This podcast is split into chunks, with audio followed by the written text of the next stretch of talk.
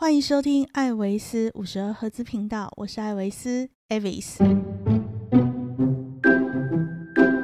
欢迎大家收听本集的节目哈，本集是第三季的第一集。那在我录音的这个时间呢，就是八月的十九号，是吧？对，八月十九号呢，呃，其实最近台湾有发生很多很多的事情，所以呢，让我原本预定说第三季第一集要讲的东西呢，临时来做一个变更。那首先呢，先跟大家报告一下，就是在休更的这几个月呢，我究竟在做一些什么事情呢？首先。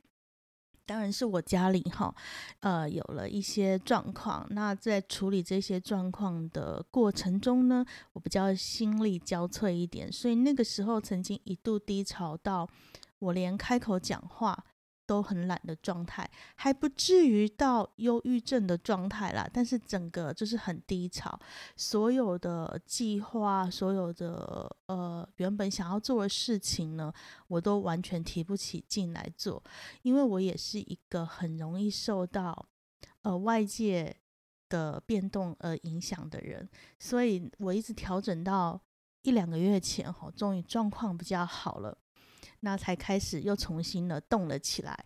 那在这个休更的这几个月呢，我就尝试了一些新的东西哈。首先呢，我去报考了驾训班。那有一些认识 Avis 的就想说：“啊，Come on，你不是已经拿到驾照很久了吗？怎么又去报考驾训班呢？”当然，我有小客车驾照这件事情呢，是我满十八岁的那一年呢，我就已经拿到了。所以，我现在去驾训班上课呢，也绝对不是是考小客车驾照嘛，是我要挑战去考大客车驾照这件事情。不过，这个上课的过程啊，真的是把我自己给吓死了哈！原来大车跟小车的差距是这么的远，所以我现在对于开游览车的司机们、司机大哥们，还有开公车的司机大哥们，我都非常的敬佩。那。呃，因为还没有到考试的时间，我也不晓得我会不会考过，希望是可以啦。哈，我因为我也很认真的在练习，虽然有时候 OK，有时候不 OK，就是很不稳定的状况。但是看教练的表情，是我应该是还学的还不错。那第二件事情呢，就是我开始有尝试做呃 YouTube 的影片。那之前不做呢，主要是因为我也觉得。做 YouTuber 影片呢是非常呃费工费时的事情，也就是说你在拍摄的时候呢，其实还相对容易一点，但是在后置的方面，在剪辑啊、呃配乐啊、上字幕这些呢，就会花非常非常多的时间。那早期拍影片的剪辑软体呢，并不是很多，但是现在相对的来讲是。多了蛮多，而且也非常的便利哈。但是在剪辑上面来讲，还是要花非常多的时间。我现在平均剪一个影片，如果是超过十分钟、十四、十五分钟以内的，我大概全部偷偷后置的时间都要花八个小时以上。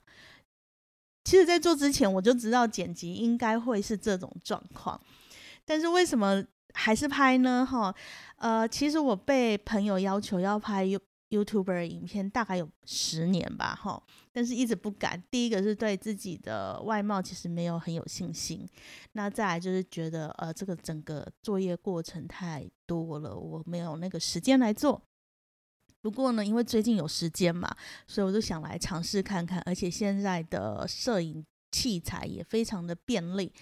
摄影器材便利，加上剪辑软体的发达，哈，所以呢，促成了我说好吧，那我们来试试看。但是，一试以后才发现呢，哇，面对镜头讲话比做 podcast 的讲话还要困难，就是有时候真的是不知所云，不知道自己在讲什么东西。这个在后置剪辑或者是上字幕的时候，真的是超痛苦的，你就会打，很想打自己巴掌，说。你干嘛不讲话之前好好想想呢？哈，那有一些比较有经验的朋友，就是他们做媒体传播的，呃，摄影师啊，或者是电商的专门拍片的朋友们，就是说你要写脚本啊，你要写分镜啊，哈，这样子你的影片拍起来才会有流畅感呐。我当然知道要写这种东西啊，哈。但是因为一开始我在拍片的时候呢，我是想要走比较自然的路线，那我也很难去呃设定说，我今天到这个地方，我应该要拍什么东西，因为有时候都是很突然的。所以这一点我是想说，等之后更熟悉了以后，再来慢慢做一个修正。那这是最近呢，哈，我会比较忙碌的两件事情，就是因为它是有一个 schedule 必须要去做的。那另外一个呢，会让人觉得，就是让我比较 忙碌，不是让人让我比较忙碌的事情呢，就是旅游业似乎有呃复苏的迹象。我指的是呃国外旅游，而不是国内旅游，哈。呃，主要是因为这个疫情也真的是太久了，已经超过了两年半的时间。那渐渐的呢，欧洲已经、欧美地区呢，已经开始进入了他们觉得没有疫情的时代，而不是后疫情时代哦，是已经没有疫情的这个时代。那 COVID-19 呢，哈，也逐渐变成不是法定传染病。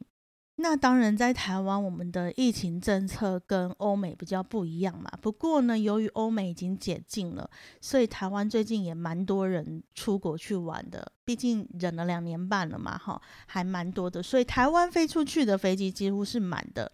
那飞回台湾的飞机当然就比较多空位。这个的原因在于说，我们台湾到目前为止呢，还是有做边境管控的。也就是说，我一个月只能有多少人进来我的国家。好，那台湾对外发放的签证呢，也没有那么的呃，那么的开放，就是有限定身份，比如说商务签先开放，疫情签可以开放之类的。那观光签呢，还没有全面的开放，所以这也就是呃，台湾飞进台湾的飞机呢，哈，没有办法坐满的原因之一。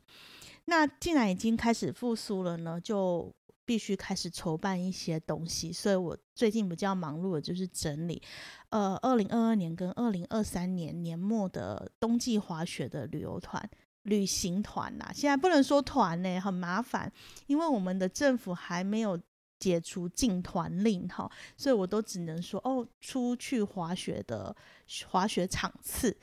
所以这年头要赚钱，真的也是。蛮辛苦的，然后还有一个我最近在做的事情呢，我觉得还让我自己蛮惊讶的哈。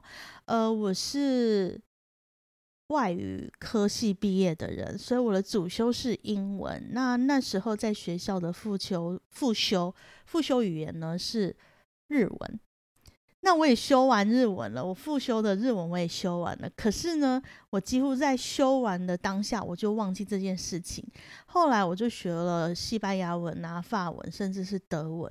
可是有一个很奇妙的事情，就是说，我都觉得我学所谓很困难的语言，比如说德语、法语、西班牙语这一些，我都觉得它比日文简单。不知道为什么哈，我就有一个日文障碍。卡住我，明明我对他花的时间是最多的，因为他是学校的第二第二必修的语言嘛，主修是英文，副修就是日文。我毕竟也跟他相处了那么久的时间，所以我会认得一些五十音的字形，然后我会讲简单基本的日文单词，但是我就是没有办法好好的学会这个语言。我说了好好的学会这个语言的意思就是。呃，我可以用这个语言在这个国家跟人进行基本的对话。那个基本的对话不是说早安、晚安，我吃饱了，你很漂亮，谢谢你。这个不是这个东西，是我可以跟他聊。呃，哦，我们台湾怎么样啊？你们日本怎么样啊？现在的政治怎么样啊？经济局势是怎么样啊？我所谓的基本对话是这个东西，是没有办法。没有办法话家常，我也不能问说哦，你最近你的小孩，呃，念书念的怎么样啊？身体健康吗？你的工作顺利吗？这个我也没有办法。甚至餐厅点餐呢，我也只能讲菜名，我也没有办法很完整的说我想要什么什么什么东西。那我可以不要加这个吗？或者是我呃 sauce 给我多一点吗？这个都没有办法很流畅。那这个对我来讲的话，是一种挫败。好，这么多年来都是一个很挫败的感觉，因为我在世界上其他国家旅游的时候，我是呃沟通是没有问题的，没有障碍的哈。我可以跟那里的人，呃，跟其他国家的人聊各式各样的话题都没有问题。唯独到了日本的时候，我就几乎有点像幼稚园的小朋友，我只能讲单字这个东西。那你说我的学团大部分是在日本，这些年有没有认真想要把日文学好？当然有，好，我都会请家教啊，就是在工作之余来上课。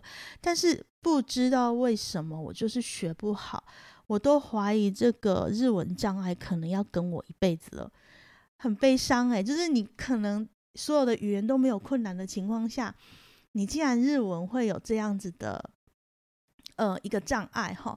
后来我听另外一个 podcast 的节目，呃，就是徐玉的那个节目，那他有请到一个会很多种语言的人哈来上节目，他也有聊到，就是说他也觉得日文很难。那个时候我就有个。我不孤独，天底下有人跟我一样，就是他学了其他的语言都觉得不难，但是他也是觉得卡在日文这个东西上面。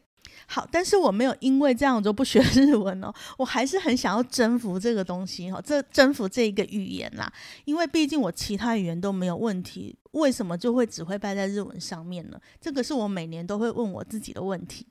然后有一天呢，我就在逛那个网页的时候，突然看到一个。日文学习哈，日文教室的广告，那我就想说，哎，好像是应该要再来挑战一次日文了，因为感觉今年冬天我们可以去日本滑雪，那我应该还是要再学一下。现在是八月嘛，好，八九十十一，我还有三个月，我至少要达到基本的绘画能力这个目标。那再看一下它的学费，哎，又不贵，然后主要是线上课程。所以二话不说我就报名了。那我已经上了两堂课，我非常非常的喜欢。好，因为为什么呢？其实，在台湾学日文，我相信我有些听众可能就是，呃，在学校或者是在人生的旅途中都有尝试要去学过日文。那台湾学日文的方式就是。老学呃，到补习班老师会给你一本书，然后开始教你写五十音嘛，然后就会告诉你说它的罗马拼音是什么，然后它的平假片假名怎么写。接下来就是叫你背起来那个平假片假名的符号，这样子你才有办法去呃写出什么哦嗨哟啊，这呃空邦哇这些字哈，你有办法去读它。那所以我们一开始在学日文的时候，我们就必须要。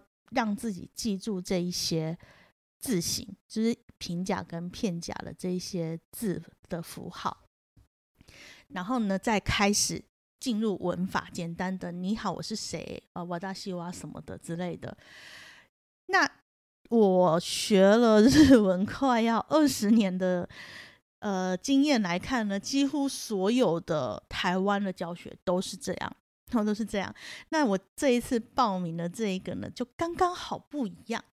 他呢一开始就全部都给你看罗马拼音，他没有要求你一定要呃先去记平假跟片假名这个东西。那他先让你会念，好把五十音都念过会念。接着呢，他再教你说早安、晚安、你好、请、谢谢、对不起，全部都是用罗马拼音来教你。然后告诉你这是什么意思。第一堂课完全没有要你去记平假片假这个东西，然后是由日本老师授课，他就用有限的呃中文哈来稍微解释一下这句，比如说“哦嗨哟”是什么意思，这样子“早安”是什么意思，这样那。这一堂课上完以后，几乎每一个人都可以讲早安啊、你好啊、请、谢谢、我叫什么名字之类的，我是谁哈，我叫什么名字之类的，没有平假片假名都可以讲了。那当然，我我懂平假片假名，毕竟我已经花二十年在跟他对抗。但是我很喜欢这个教学的方式，是因为它就是呃，我们到国外去念语言学校的时候的教法。字怎么拼不重要，好，文法怎么样不重要，你先要会讲。你试着用当地的语言，好去听老师来告诉你说，这个他现在讲的这个音代表的是什么意思？这是一个最自然的语言学习法。当初我去法我法国学法文的时候，呃，法文课老师也是用最最最简单的法文来让你知道说他现在在教你早安、晚安、午安是什么东西。但是台湾在教日日语的时候，几乎不会是这样做。当然也有可能是。呃，考试导向了，要想办法赶快让学生考过日文检定之类的。但是我需要的学习就是类似从说开始，因为我在学日文的这些年里面，我想说，我一定要先记文法吗？我一定要先记句型吗？难道我不能先把我的口说练起来以后，我再去学习这个东西吗？因为很多在日本的外国人，其实他。也不太会懂这个文法或日本字怎么写，但是他可以沟通啊。那我自己以前在教英文的时候，我也是跟学生说，你这个字拼错了，我都不会在意，但是你讲得出来，那你的文法讲错了，我也不在意，但是我懂你的意思就好了。那为什么在台湾学日文的时候没有办法用这种教学呢？结果刚好我报名了这一个线上的日文课程，他就是用这种教学方式。我真是如鱼得水。那第二堂课的时候呢，就是老师开始有带五十音了。好，那但是呢，他只带了两行，就是啊跟卡两行的音而已。好，然后还加一个浊音。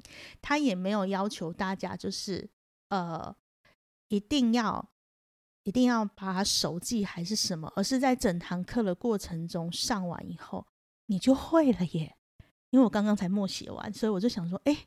跟我以前学习平假片假印记那个平假片假的符号来讲，这个学习方式呢，是让你自然而然的，你就会写了，你就认识了这个字母了。所以这个是真的是很符合第一个，也是符合我自己当年教英文的习惯。那第二个呢，它也是符合我学习法文、德文、西班牙文的模式。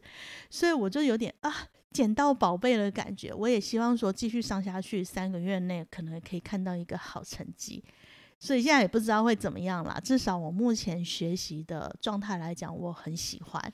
那在这里跟大家分享，如果你们有兴趣知道是哪一个呃线上课程的话呢，可以在呃我的 IG 或者是我的脸书粉丝页呢来问我，我也会告诉你们是哪一个。那节目里面就先不讲。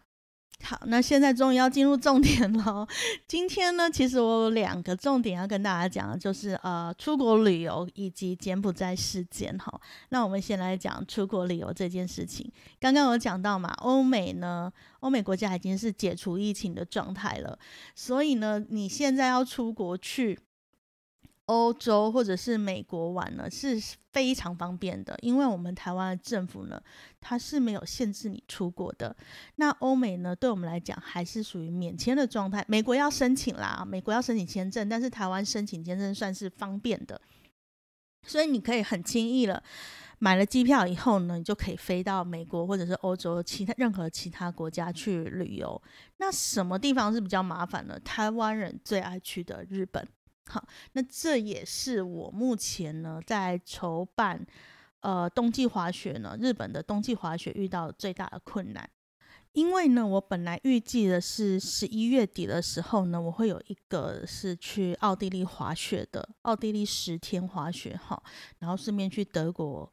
呃，吃吃喝喝玩一下，买东西，有兴趣的人可以来跟我报名。那他没有任何的问题，我们飞机还可以直飞到慕尼黑，然后直接拉去雪场玩个十天，我们再回来。到时候可能隔离都没有了，我我的预期啦。那因为目前三加四的话，也是符合一般人呃可以接受的范围。那欧欧洲旅游呢，就很顺利的就这样规划好了。但是最麻烦的是在哪里呢？在日本，哈。虽然现在很多网络上啊，或者是新闻啊，都有一些谣言说，哦，日本要开放了，日本什么什么单位说，呃，有机会开放自由行啊什么的。但是有几个重点哈，我要跟大家来呃实话实说。好，因为呢，自从做了 YouTube 以后呢，我就发现呢，YouTube 的影片因为带有影像的存在，所以我们讲话要很小心。那 podcast 因为只有声音嘛，你们也看不到我的表情。那会来听我 podcast 的人，我就把你当做我自己人了，好不好？我也不怕你去讲什么，我也希望你们可以，你们应该都会理解我，所以才会来听这个节目嘛。所以我也就是实话实说，我在网络上不敢写的，或者是 YouTube 里面不会讲出来的，我就在 Pod podcast 里面跟你老实讲，然后就不修饰。好，如果万一我骂脏话，请大家来忍耐，因为我真的对于日本。日本旅游这件事情哦，看网络啊，或者是赖了群主的一些人的发言，我真的每天都想骂脏话，就想说你们到底怎么一回事？哈，首先我们先来解释一下日本旅游现在这是怎么一回事。我们可不可以去日本旅游？答案是可以的。好，日本政府在六月的时候呢，它就已经开放了观光签证，但是它有限制。它的限制是什么呢？第一，它是开放团体的，好团体的。第二个呢，它是必须有签证的。为什么我一直要 强调有签证这件事情呢？因为我们台湾人以前去日本。疫情之前去日本是不需要签证的，是免签，所以我们可以很习惯的在礼拜五下班以后，我们就买了机票，搭了飞机，护照带着，我们就可以去日本，去东京玩个两天。礼拜天的晚上再坐飞机回来，或者礼拜一早上坐早班的飞机回来，还来得及上班。这是因为我们不需要签证。但是六月开始日本开放的观光呢，它是需要签证的。他需要办理签证，而且限制团体的原因在哪里呢？他要控制疫情。好，如果有一些比较敏感的听众，你们应该也有发现，日本现在每天确诊人数是超过二十万，二十万。好，那他这个观光签的规定是什么呢？你在日本必须要有担保人。有人帮你做担保，那这个担保的作用是什么呢？就是万一你确诊了，会如实的告知日本政府，并且接受治疗，而且还会付治疗的费用，以及你住在隔离旅馆的费用。好，就是这几点。所以呢，在发。签证的时候呢，你需要日本方面给你一个文书，叫做受付记证，英文叫做 ERFS。好，这个东西呢，什么人可以发给你？第一个，他拥有日本国民身份，他就是个日本国籍的人，他来担保你。好，第二个呢，就是旅行社。好，旅行社，那当然他一定会开放给旅行社做团体。那旅行社这个团体呢，担保他要怎么担保呢？首先，他要确定你的住宿、你的行程，好，然后一定会派一个导游，会说日文的导游，然后还有司机开着车子，哈，这个都不可以缺少，因为这是团体旅游的要件。那为什么一定要有导游跟司机呢？难道我不能搭新干线吗？好，去日本旅游最重要就是可以搭他们的交通工具啊，不行啊。好，司机跟司机的存在就是他那一台车就是要载你们，大家把那一台车当做防疫计程车、防疫专车的概念。你们这一群人这一团进去观光的人就只能搭这一台车，你们当然是不可以到新干线、游轮好，或者是公车、地铁上面去走。因为还要控制疫情啊，好。第二个，为什么一定要导游呢？哈，我们又不需要导游，我们在日本熟的跟走自自己家厨房一样。会说日文的导游，当然就是在确定这个团体有人确诊的时候，他要如实回报给日本政府，并且带着这个确诊的人到医院就医，担任翻译的工作。这个是导游的存在目的。好，那这样子的情况下，还有的就是说，你的呃之前的规定更严格，就是这个你的旅游行程上面呢，还要有游览车的座位表，也就是说，什么人坐在什么位置是固定的，包括你到餐厅用餐的餐厅座位表，你也是要交的。所以这个对于日本的旅行社来讲呢，他们是增加了非常非常多的文书作业，哦，他们增加非常多的文书作业时间。所以有些人在听到这个时候会跟我说：“哎呀，反正就是要给那个旅行社赚啦，哈，就是一定要给他们赚一笔啦。”我听到的时候，其实还蛮不以为然的。原因是什么呢？哈，我不以为然的原因是什么呢？其实你增加了司机跟车子还有导游的钱呢，那个都是要给司机、导游、车子、车公司的。那旅行社在每一个上面，他就算多赚你好了，也不不超过不超过台币两千块，他顶多是加个两千块之类的钱。但是他的作业程序跟他的成本是增加的。万一你这一团真的有人确诊了，当那个导游带确诊的人去医院的时候，他们还要再派另外一个人来陪着你们，陪着这一团来走。所以他们真的有赚吗？其实没有，这个对他们来讲是一个很呃工作工作增加的一一件行为啦。我不会说他们是真的有有比较轻松还是什么，对他们来讲成本都增加非常的多。另外，对哪个单位也造成了困扰呢？就是发放签证的，呃，台湾来讲就是日本交流协会，因为呢，当地如果你找到担保人来帮你担保，然后发出受付记受付记证，就是 ERFS 之后呢，不表示你已经拿到签证哦，它只是证明你在日本有人担保你了。你必须拿到这个受付记证之后呢，上台湾的日本交流协会去预约申请观光签证。好，这个程序我再讲一次给大家听，就是说今天我要去日本玩的时候，我必须先在日本有人担保我，好，然后他担保的人呢，发出一个叫做受付寄证的文书。好，那英文叫做 ERFS。当你拿到这个受付寄证的文书之后呢，回过头来你要自己本人好去日本交流协会预约，说你要申办观光签证，而且一定要本人去哦，不能有任何的代办，旅行社也没有办法帮你代办。哈，那你申请好以后呢，在他指定的时间跟日期去到。日本交流协会，他才会帮你受理。那台湾呢？日本交流协会有两个办事处，一个在高雄，一个在台北。因为日本政府改了这个政策，哈，那又很多人想要去日本玩，所以基本上在你拿到受付记证之后呢，去预约说你要申请办观光签证，通常都是一个月后，你预约到日期都是一个月以后的日期。大这样大家有理解吗？好，假我以我自己的呃来举例好了。我在八月十号的时候能拿到日本的受付机证，那我上网去预约说我要办理观光签证，那我预约到的时间呢是九月的二十七号，一个月的时间。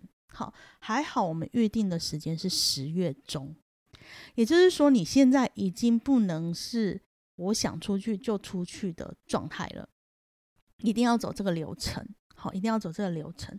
那很多人都在想说，日本有可能开放自由行啊？你看最近的新闻这样子哈。那台湾如果零假期就太好了，可以出国啦。来这个地方哈，有一些迷思，我要跟大家讲。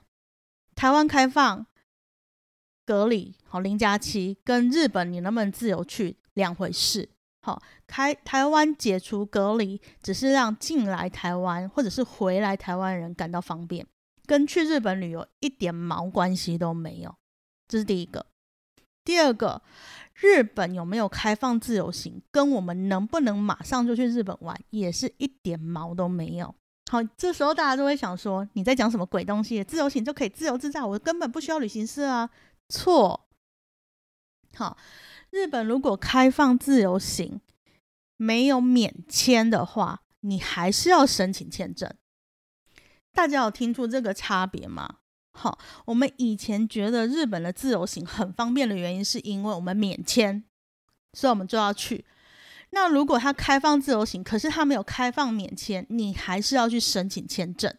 如果他申请签证的方式没有变，你就变成你要一个多月之前就要去预约，所以你也不能说走就走。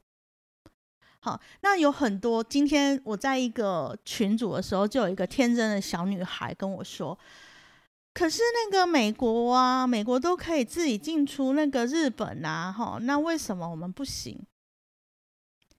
先不要说，先不要说美国这个国力如何啦，哈，我就跟他讲一个东西，叫做国际互惠。互惠是什么意思？我们双方哈两个国家的人民的待遇是要一样的，那个叫做互惠。你觉得台湾免隔离零加七，日本就应该让我们的人直接过去吗？哦，因为日本也不用隔离啦，我们也我们也不用隔离啦，那两国就可以来往啦。没有这件事啊，我们还有七天的居家隔离，日本是都不用诶。那美国也不用啊，所以他们的人民是对等的。好，台湾就算是解除隔离，你只要还有居家，我们就不是对等的。这是第一个。好，日本政府最基本的要求就是希望他们的人民来我们台湾，也像其他国家的人民去他们国家一样，不需要隔离，也不需要什么鬼居家，都不需要。如果我们台湾不能做到这一点，你就没有资格去跟他谈。好，没有跟他没有资格去跟他谈这件事情。再来，另外一个重点就是，台湾现在发签证给人家了吗？我们刚刚有讲过哦，台湾现在对外发的观光签非常非常少，几乎没有。那国际互惠，互惠的意思是什么？两边要一样吗？所以。不管新闻怎么跟你讲，不管说我们总统说怎么样怎么样啊，好，蔡英文说怎么样怎么样啊，呃，CDC 说怎么样怎么样啊，哈，你大家只要想这个东西就好了，我们不要听那个看似打了类固醇的激励的新闻言论，哈，只要双方政府没有达到国际互惠这个标准，你就不要想说我们的日本旅行会像疫情之前那个样子。好，所以不要受影响的。我们要看的国际国际关系，看的是利益，不是交情。好，不是民间压力。那有的人就说，日本再不开放，那没有外国人，他们经济都倒了啦。唉，人比人气死人哈。先来讲日本疫情两年半哈，有没有旅游业倒闭？没有，日本的补助给的很足，超满的。好，你。疫情之前在公司上班，旅游业，你在公司上班一个月是五十万日币的话，你疫情这两年每个月你都还是领五十万日币，政府给你的。没有外国观光客怎么办？每一个哈日本其实七呃四十七道府县的补助补得好，补得满呐，他鼓励他们的国民在日本旅游，好。像我们的那个国旅券之类的那一种东西，但是他们给的更多。好，然后你县民去什么地方玩，补助再增加，也就是说全国的补助一个，地方政府的补助再给，所以他们的国内旅游在疫情这两年来讲，日本人相对哈，他们出门玩的时间比之前更多多更多，旅馆住的也很满。从旅馆做的也很慢，这导致呢，他们对于外国的订房反而是比较严格了。好，因为他不缺客人，他不缺他们自己本，他们本国客人够了。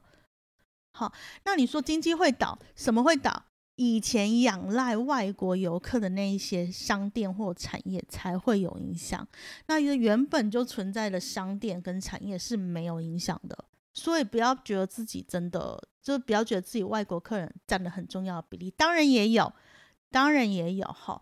但是呢，实力坚强的传统产业它还是屹立不摇的，这个是有的。那如果纯粹之前都是靠外国人而没有靠本国客户的那些店家，他们才是受损比较严重的。但是平心而论的话，大部分的产业都是可以存活，因为他们政府的补助是给的很足，所以从如果你有听到我这一集的节目啦，你现在开始听的所有日本旅游的利多消息，请你都要先注意两个重点。第一个就是有没有免签。好，没有免签的话，就表示你去日本的整个程序都还是会很复杂。那他那些激励的言语就是个屁，一点用都没有。第二个就是我们台湾，好，到底解是真的解隔离还是假的解隔离，以及我们有没有发放观光签证给外国人？你只要看这两点就好了。那你看这两点，你就会知道台湾开放的程度是怎么样。你可以拿什么东西去跟人家交换，这个才是国际关系、国际利益、国际互惠。好，这就是日本的部分了。那最后来讲一下最近很热门的柬埔寨事件，哈。虽然网络上现在已经开始出现一些言论，说我们不要检讨受害者，哈，呃，受害者逃出来，鼓起了勇气开了记者会，告诉大家，我们还嘲笑他。可是我很想问的是，为什么不能嘲笑他们？当然，我这个言论如果之后那个什么什么法令，哈，今天有有有出来的一个法令，我叫做 “bomb 法令”啊，就是那个 YouTube bomb，他跑去柬埔寨救人，然后我们的政府就是。动摇国本的消息嘛，哈，动摇国本的影片，然后可能会限制一些言论，但是我很想讲的是说，呃，为什么会有人认为自己值那个钱，在他没有特殊优秀的学历或者是特殊的技能、特殊的执照的情况下，人家愿意付他这个钱，而台湾人不愿意？当然，你可以说台湾的老板就是惯老板，他不会给我们那个高薪，哈。但是台湾领高薪的人还是有啊，我觉得最根本的就是台湾人的国际观念不好。我所有的国际观念不是说你去过多少地方旅游，而是你对于整个国际、整个地球上每一个国家的认知，好，你到底足不足够？柬埔寨这个国家，它不富有，这样讲好像也不太对，应该是说它贫富差距非常非常急剧非常大的一个国家。那我们不讨论这个国家的政府贪腐不贪腐啊，哈，呃，够不够民主啊，这个都不在讨论的范围内。但是东南亚国家是这样哈，在我当领队刚出道的时候，大部分的领队刚出道的时候，一定是从亚洲线开始带。那东南亚是台湾人最常去的地方，柬埔寨、泰国、越南、新加坡、马来西亚，一定都会去。有时候一年要去个。我曾经在三个月内去了四五四次还五次柬埔寨这个国家哈，都瘦了，不是东西不好吃哦，是因为太累，而且气温太热哈，然后食欲不振，所以我就瘦下来这样子。那这个国家呢很美，它的观光景点就是吴哥窟嘛，一个呃联合国教科文组织会的。UNESCO 的保护的一个遗址，哈，非常非常的漂亮。然后首都是金边嘛，所有的资源都是在吴哥窟跟金边这个地方。那它长期以来呢，因为以前战争的关系，长期以来联合国的各个单位，还有呃很多国家呢，他们的一些呃救援团体、服务团体，哈，都会长期的在帮忙这一个国家。那我也曾经参加过。两三次的那个国际医疗团队、医疗志工团队，那我们深入的地方当然就不会是吴哥窟跟金边，而是真的就是一般乡下的地方，呃，路都没有柏油路，有时候车子开到那里，大家要下车用走的。那厕所当然就是最原始的，挖一个洞啊那一种的。但是，呃，联合国的一些帮助是有深入乡间，比如说他会盖学校，就是鼓励，还是鼓励人民。呃，读书啦，因为读书才有机会往上走嘛。那那医疗团队到那边的时候呢，那里的人可能这辈子哈，不管他是六十岁、五十岁、七十岁，可能真的是第一次看医生。好，第一次看医生。那有的人会从更乡下的村子，比如说走两个小时、三个小时的路来看医生。好，他的贫富差距之之大，哈，就是嗯。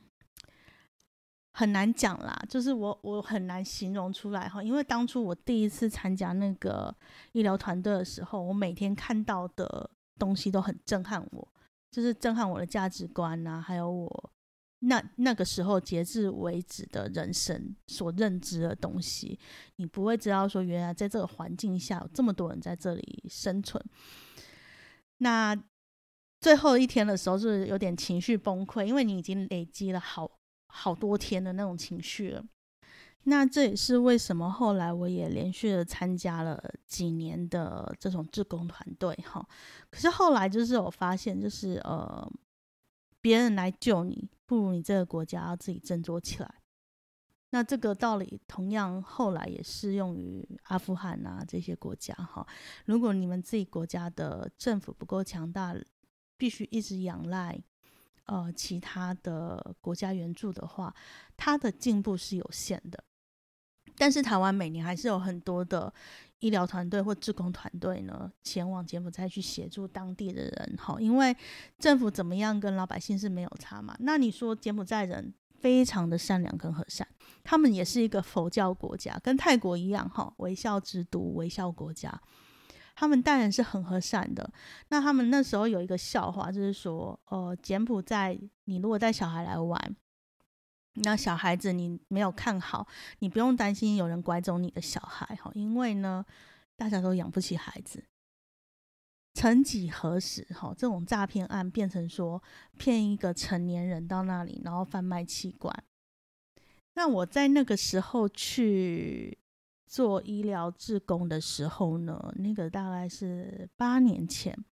那那时候呢，在台湾刚好流行一股到柬埔寨。买房地产的热潮，那时候我就有一个疑惑，因为我周边有一些人也真的去柬埔寨看房子，但是我自己当领队哈，去了最繁荣的两个地方，就是金边跟吴哥嘛，然后我又当了志工到最贫穷的地方去，我怎么样都没有理办法理解说为什么要来柬埔寨买房子。就是我看整个基础建设，或者是那个时候说，呃，柬埔寨会是东南亚发展的重要国家之一。再怎么样的评估，再怎么样的思考，我都不觉得，呃，在这里买房地产是一个明智的行为。所以在有一次呢，我当志工的时候呢，我就问了一个呃当地的老华侨，他来当翻译哈，因为要跟医要透要透过他。跟那个医生解释说，这个村民哈，他啦他身上有什么病痛，然后我就问他说：“大哥啊，就是你觉得那个大家现在来金边买房子这件事情，他就说我是不知道为什么大家要来买啦，哈，我自己是不会买啦。那我就说，那会不会是骗人的？他就说，嗯，我们柬埔寨人不会骗人啊，通常都是你们台湾人骗你们自己人。”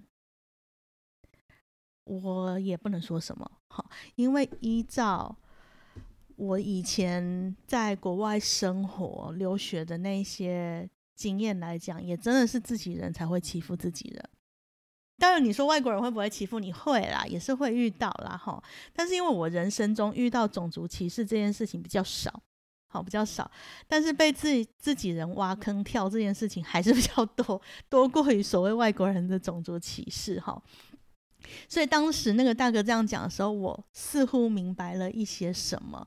那后来也证明说，呃，柬埔寨的房地产是一个，真的是一个坑哈。你万一真的买了，你就会被套牢。那谁知道过了几年之后呢，在西港就发发展出一个诈骗集团。我比较不满意的是，台湾的媒体哈开始塑造成你去东南亚旅游，你就会被贩售掉，或者是。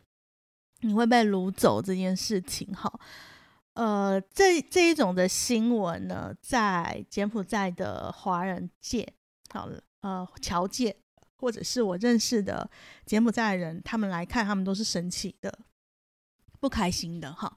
简单来讲呢，他们说做这种事情呢，又不是我们的人。做这件事情呢，就是你们自己人呐，哈，你们台湾人跟大中国人呐，你们台湾人跟中国人做这件事情，我们实实在在在柬埔寨生活的人，我们都没有做这种事啊。那为什么你要污名化我们的国家？我觉得很合理啊。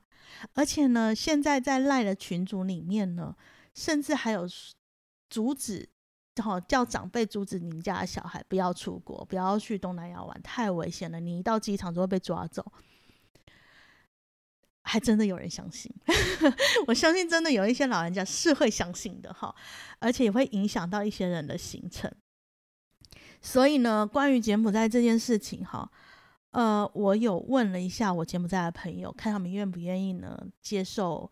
呃，跟我一起录制 podcast 来聊聊这件事情。如果他们愿意的话呢，说不定幸运的话，下一集大家就听得到。不过要看他们的时间安排啦。但是我要跟大家讲的是，说我觉得你们还是可以放心的去东南亚玩，只要你是一个思考逻辑正常，好，然后你只是要去那边玩的人来讲的话，我觉得你根本不需要担心这个问题，根本是不需要的哈。柬埔寨是一个很美丽的国家。当然，它的乡下地方呢是比较呃基础建设不足的，甚至是非常落后的状况。但是除了吴哥窟跟金边以外呢，它还有一些白马镇这些地方呢，贡布这些地方呢，也是属于欧洲人的度假胜地。它也有不输给马尔蒂夫的那些旅馆，好连锁旅馆、海滩跟海洋，很美很美的景色。台湾人只喜欢去吴哥跟金边，好啊，忽略了。